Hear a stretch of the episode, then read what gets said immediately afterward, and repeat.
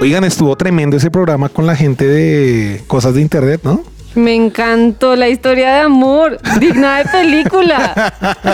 ya nuestros oyentes entenderán por qué es la parte favorita de, de Sara.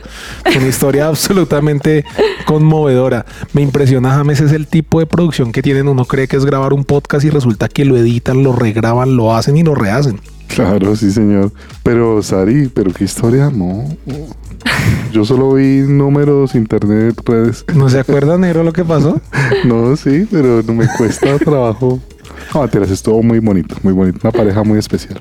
Son unos monstruos de la tecnología y pues bueno, algún día yo crearé mi propio teclado y espero que ustedes usen el teclado que yo me invente. A mí me encantó eso que estabas diciendo de la producción tan vasta y continua que existe detrás de, de, los programas. O sea, incluso el hecho de que hay programas que precisamente por el querer alcanzar un tipo de perfección ni siquiera han visto pues la luz. Y tienen que estar actualizándose constantemente para poder tener el producto final que ellos quieren que salga al y es Que, eh, lo que dice Sara es cierto, es un riesgo, porque al, pulir tanto el trabajo, pues es una muy buena producción, pero han perdido algunos temas que terminan desactualizándose rápidamente. Pero me encantó la charla que tuvimos de la inteligencia artificial. Con gente muy inteligente. No, sí, exacto. Qué chévere es hablar con gente inteligente, ¿no? Mm, sí, brillante realmente. Esperamos disfruten este programa. Aquí comienza The Unbroken Project.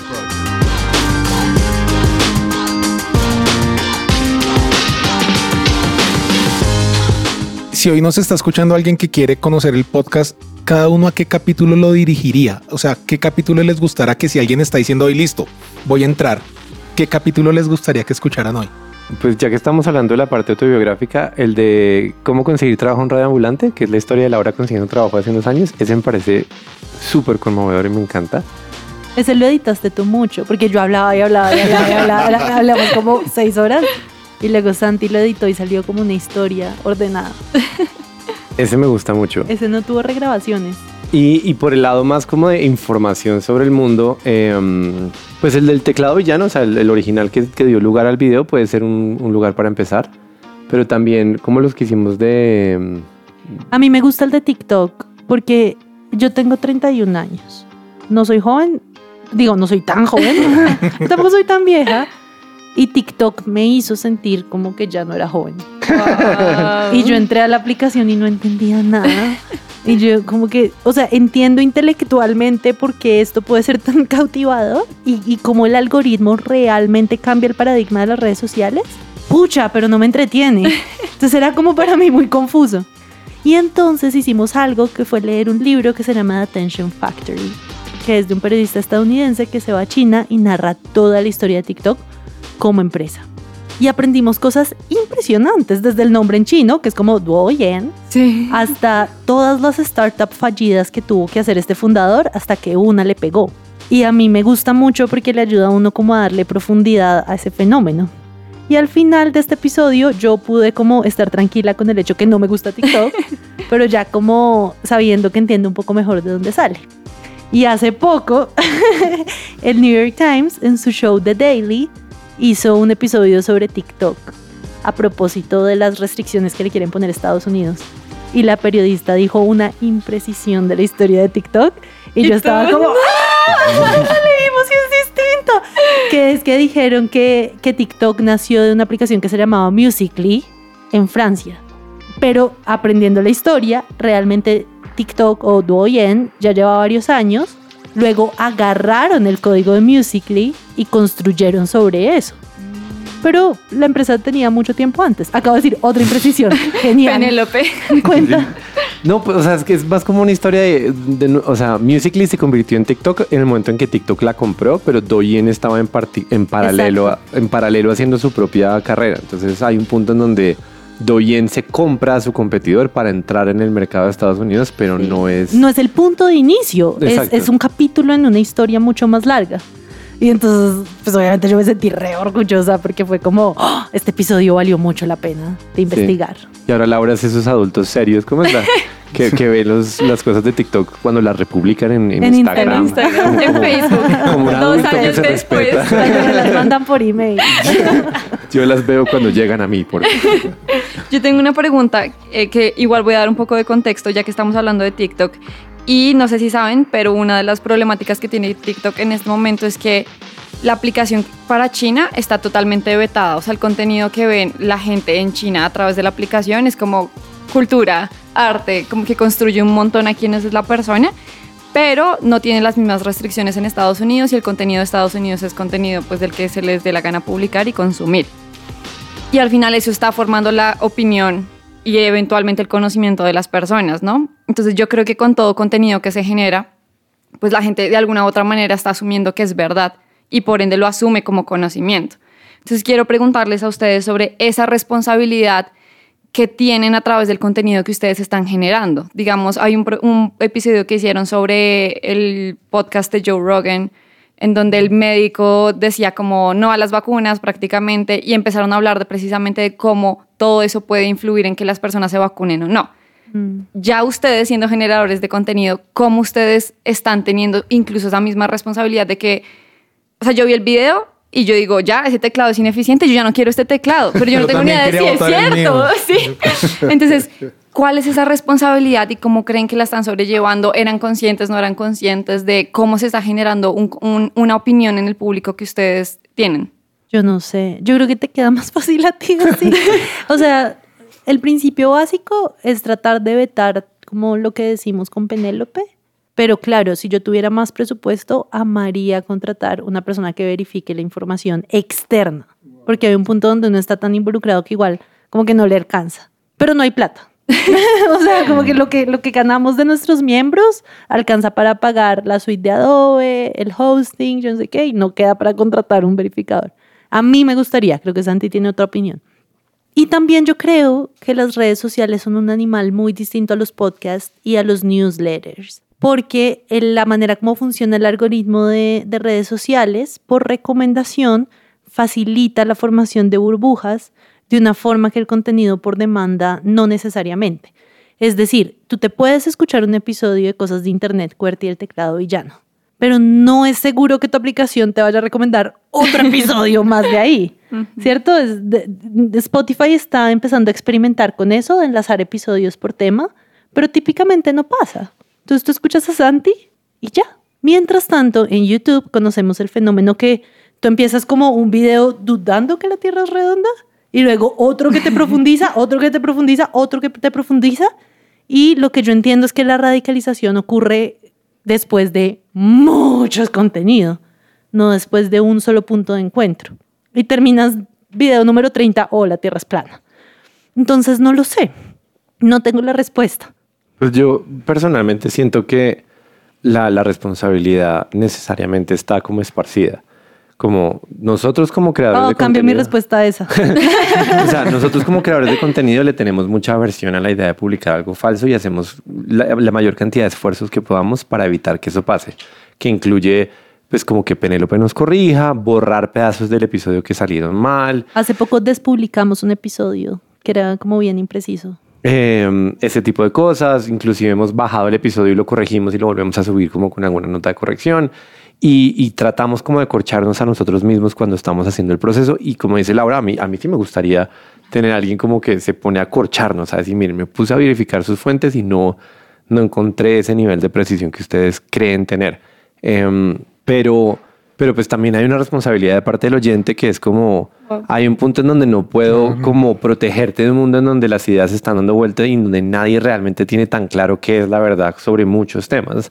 Entonces como que esa idea de que el espectador es como esta víctima que siempre está como sujeta a lo que sea que le aparezca en el celular, me parece que exagera mucho y le quita la responsabilidad a lo que uno puede como hacer como consumidor que son este tipo de recomendaciones que ya suenan de papás, como de, pues busque a ver si distintas fuentes corroboran lo mismo, ese tipo de, de, como de prevención ante la información que estoy consumiendo. Y pues también creo que las plataformas y la forma en la que se diseñan los contenidos influyen qué tanto ocurre o no, pero no me parece como correcto irnos a ese extremo excesivo que es como, ah, no, entonces YouTube tiene la culpa de todo o las empresas tienen la culpa de todo y nosotros somos víctimas de, de un algoritmo que nos quiere alimentar de algo. Pero pues si ellos sí se tienen que preguntar y se lo hacen, se preguntan con frecuencia como qué influencia tiene el diseño que nosotros estamos estableciendo en nuestra plataforma con respecto a temas como elecciones democráticas, eh, noticias falsas y demás. Entonces como que nosotros tratamos de cumplir con nuestra parte cuando somos creadores de contenido y tratamos de cumplir con nuestra parte cuando somos consumidores. Y si algún día me contratan en Google, trataré también de... Afectar a Pero si hay algo, yo no sé si a ustedes les pasa, y es que si a ustedes les pasa, James, Sara, Jorge, y es que el- aun cuando tú tengas una comunidad pequeña del otro lado, el efecto micrófono sí da un sentido de responsabilidad. Claro. Total. ¿No? Es como estamos seguros que esto es verdad. Y a veces sale bien y uno cacha las fallas o los errores o despublica un episodio que... eh, y a veces no. Una vez, por ejemplo, yo traje Silicon Valley como el Valle de la Silicona y no el Valle del Silicio. Y se Ay, los ¿cómo juro así? que nunca me enteré. ¿What? Sí, exacto. Y fue hasta que los oyentes fue como, hey, Laura, la cagaste como siete veces.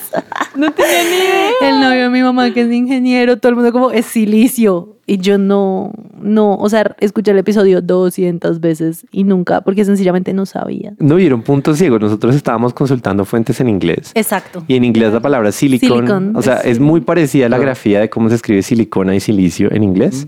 Y están relacionadas, eso no es casualidad, o sea, como que un material ayuda al otro. Pero cuando estás hablando de silicio, estás hablando de la tabla periódica y es a partir de ese elemento que uno puede construir como toda la computación.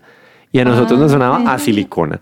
Y Eh, pero muchos hablábamos con- vos, porque la silicona no transmite electricidad como No, el pero silicio. yo también pensaba eso. ¿Cómo así? Claro, sí, igual pero- eso es un pero- error inofensivo porque no se construye un discurso a partir de esa falla. Y lo que tú estás diciendo sí son como discursos completos. pero muestra nuestros puntos ciegos. Es como, Exacto. o sea, alguien oyendo el episodio, apenas cometemos ese error, inmediatamente dice como, estos bobos no leyeron un solo libro en español. Es puro- Estamos leyendo libros, no era como tweets o TikToks, era como vamos a profundizar en este tema. Eh, no buscamos la traducción. Hay algo muy bueno de lo que yo les he escuchado que, que creo que evita el peligro de es que son muy honestos. Entonces, tienen algo que es una constante reflexión saludable, digo yo, y no, no pretenciosa. Como eh, a veces uno escucha eh, personas que están en YouTube, no sé, en una red, como que son pretenciosos sobre esto, es la verdad. Entonces proponen una reflexión que creo que de alguna manera protege esa cuestión, ¿no? De, de- que también te invita a pensar sobre el tema al que está escuchando, ¿no? Pues Santi es un nerd profesional, tiempo completo intenso. Nos ayuda.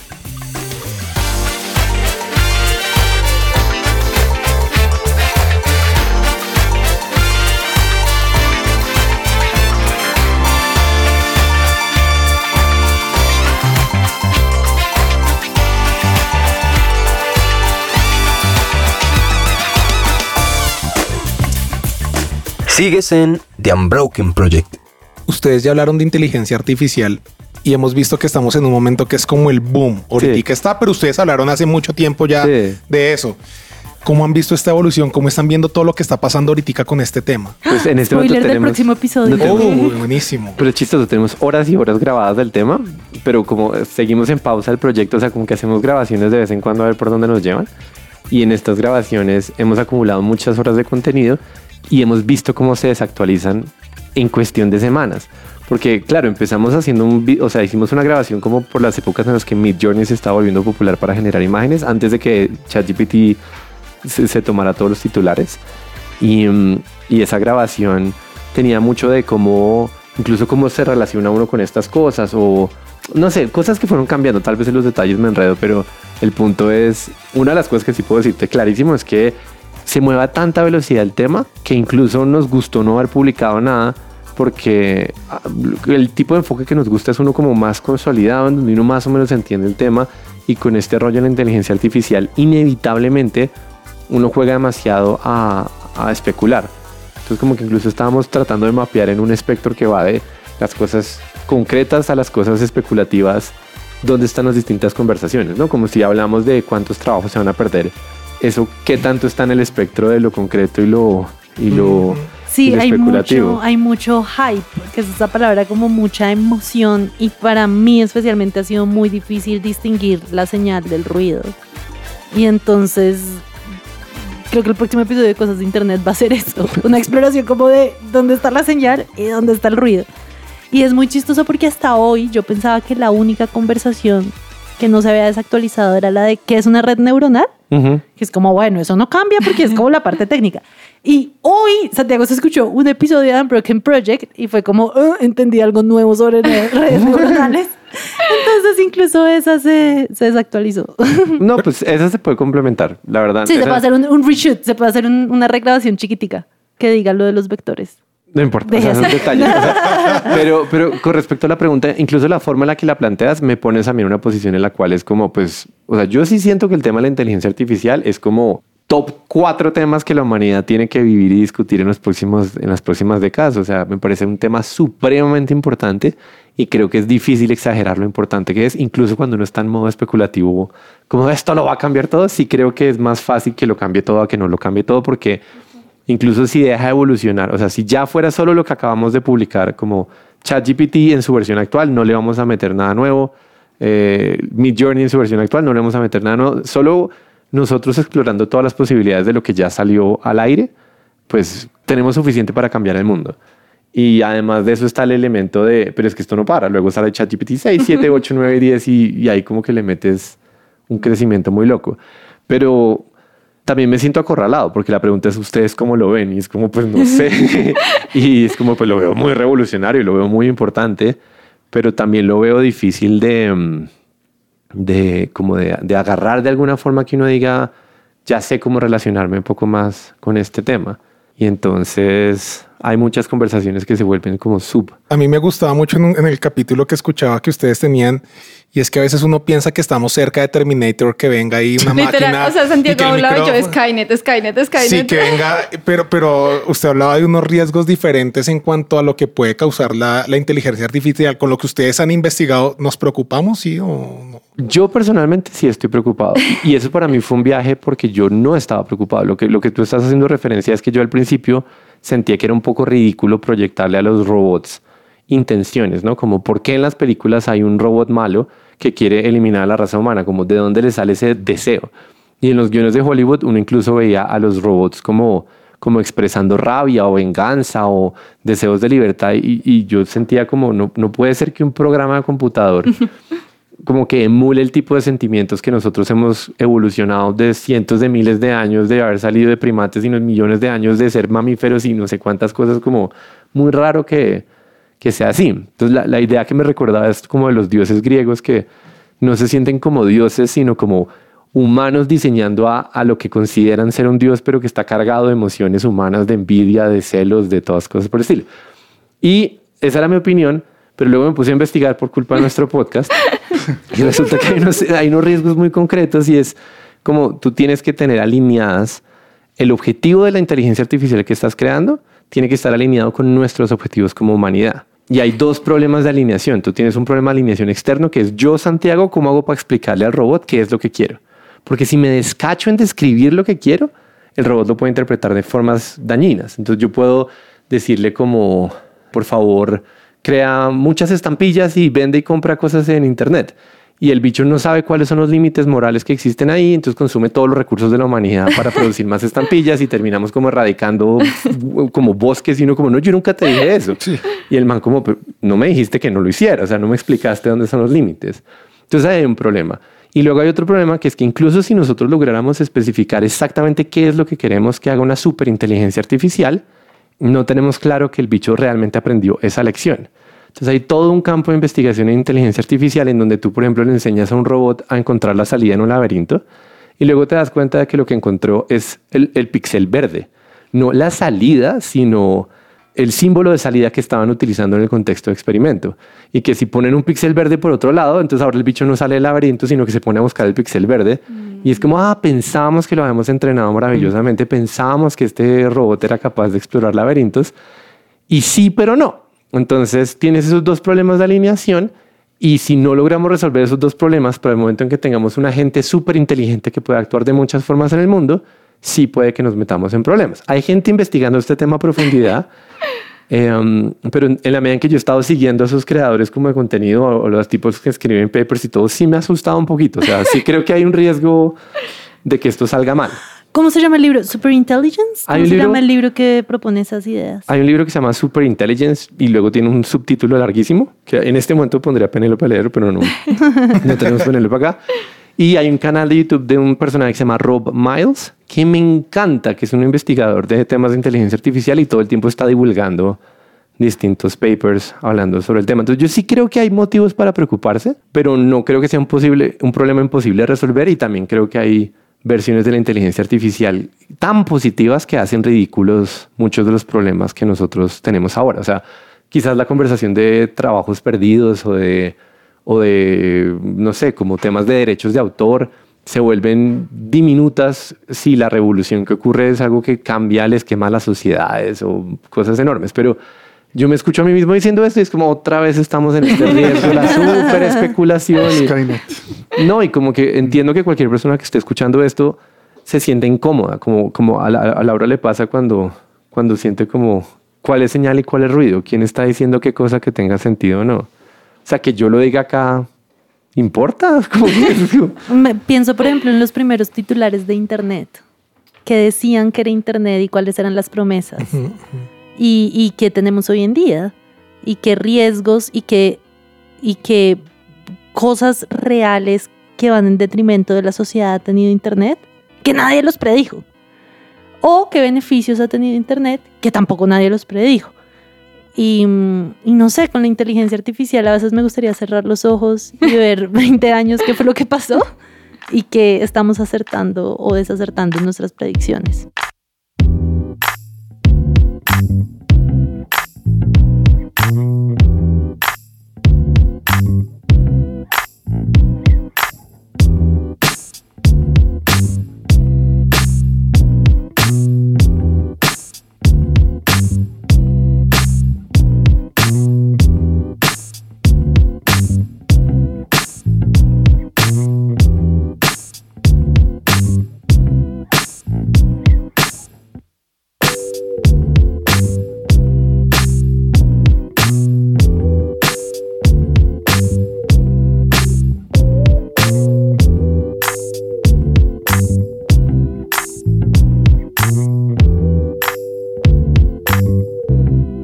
Su presencia radio te acompaña. ¿Cómo es trabajar en este proyecto juntos como pareja? Pero ¿cómo? ¿A qué te Primero, yo tengo una pregunta antes de eso, Ah, para pero- dar introducción a eso, y es, ¿quieren contarnos su historia de amor? no. Yo venía toda Cero. emocionada con esa pregunta, pero está bien. No- Nosotros le contamos nuestra historia de amor a amigos, no, o sea, Ok. no es como que sea una historia escondida, pero, pero sí está esa diferencia de la parte que compartimos en contextos públicos, está relacionada con nuestros proyectos, es una de nuestras facetas, pero no es como todo lo que me pasa en la vida y si me peleo con mi mamá, entonces, o sea, como que hay muchas cosas de las que no nos parece chévere hablar, enfrente al micrófono al menos, y creo que historia de amor está... Ya, Entonces cuéntenos la suya, a ver si es tan fácil. Ya, yo solo quería saber. Y lo de la pareja va por el mismo lado, como que, ¿qué quieres decir? Porque a veces como que uno tiene su solo, su único pellejo. O sea, como que el- Pues, si digamos, antes no, hubiera no. trabajado con Santi como amigo y ahora como pareja es como, oh sí, es súper diferente. Pero no sé, Fuimos pareja antes de ser podcasters. exacto. Entonces como y en que cuanto a la ha sido así. dinámica, si, si no están de acuerdo, ¿cómo solucionan? ¿Qué, ¿Cómo toman las decisiones en- en- a nivel de producción? Si llegan a un punto donde no están de acuerdo, Penélope, ¿no?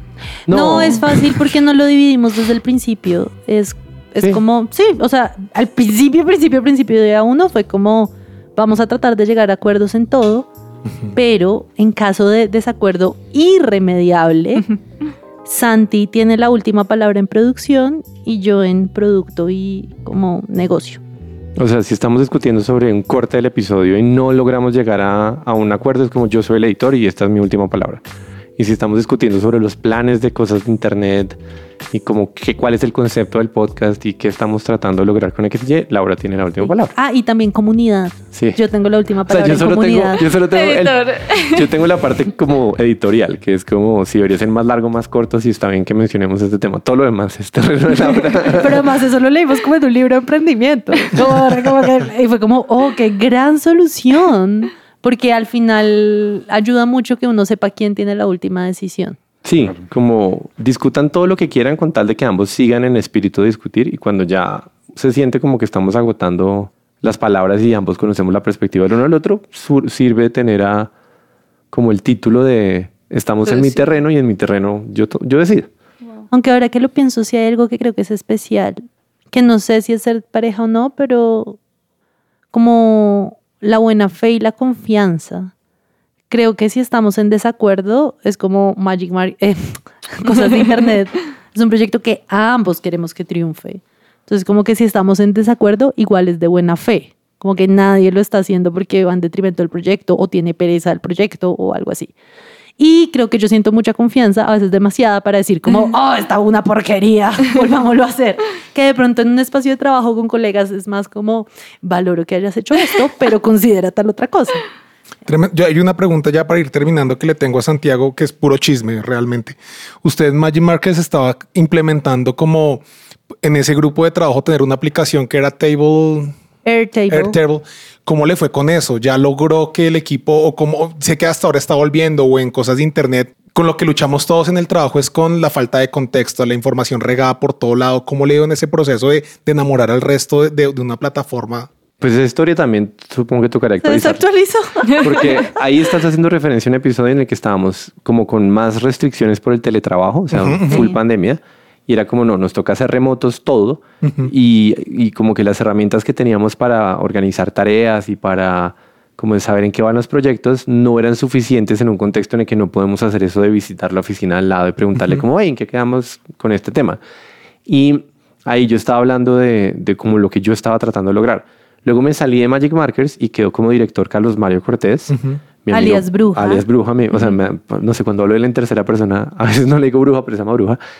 Eh, y entonces él hizo su propio sistema y nos pasamos, Magic Markers se pasó de, de Airtable a Notion y la versión que él hizo está mejor que la que yo tenía. O sea, en este momento yo estoy volviendo a trabajar en Magic Markers y me encuentro como feliz de trabajar en proyectos en donde la información está muy contextualizada, ¿no? Como que me cae una tarea y la tarea tiene comentarios y la- los comentarios Yo me tienen pasé discusión. Notion hace unos dos años y ahora toda mi vida está ahí. Me parece espectacular como uno puede gestionar un montón de cosas Sí. en un solo lugar. Sí, Notion es muy chévere, pero no es como que sea chévere en sí misma. O sea, hay mil formas de organizarse mal en Notion.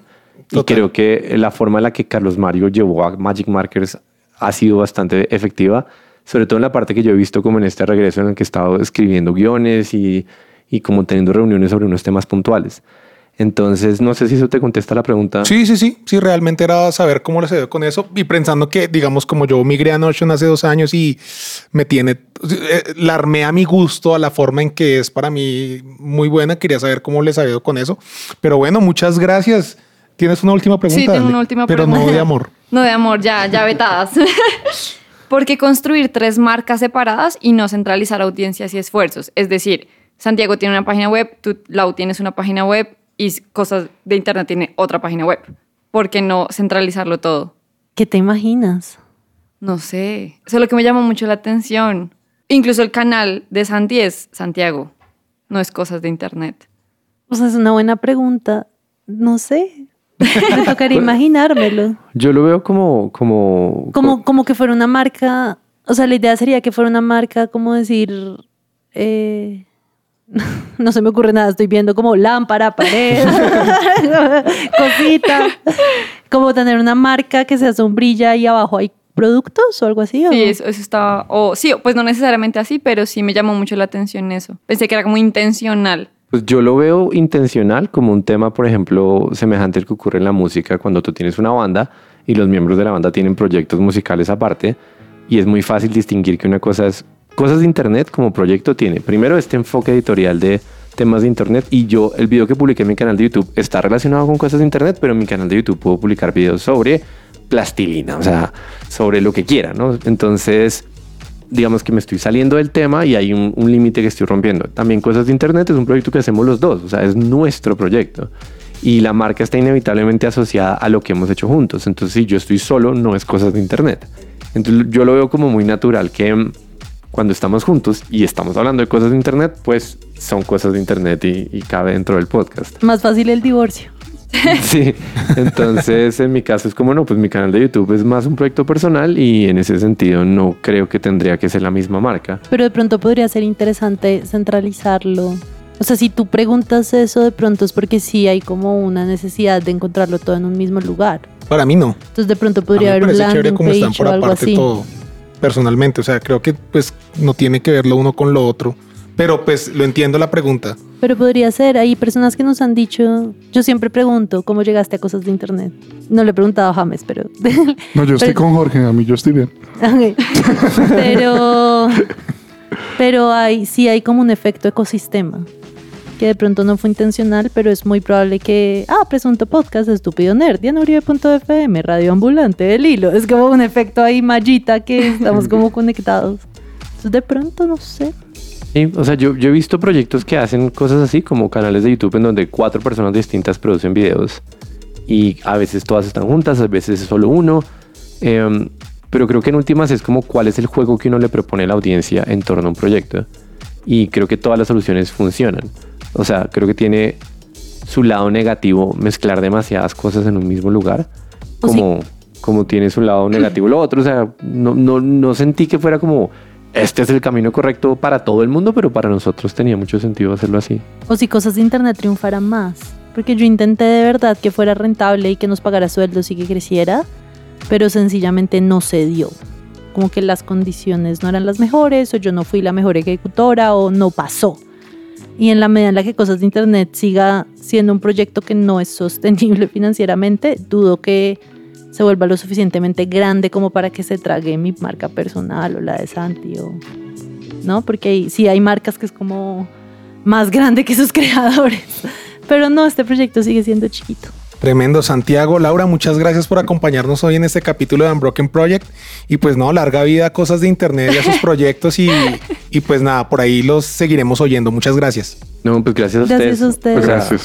No solo como por la invitación, sino por la actitud, por todas las preguntas que nos hicieron, por el entusiasmo. En serio, no- yo me sentí muy bienvenido y supongo que Laura también. Por las preguntas informadas, lo agradezco mucho.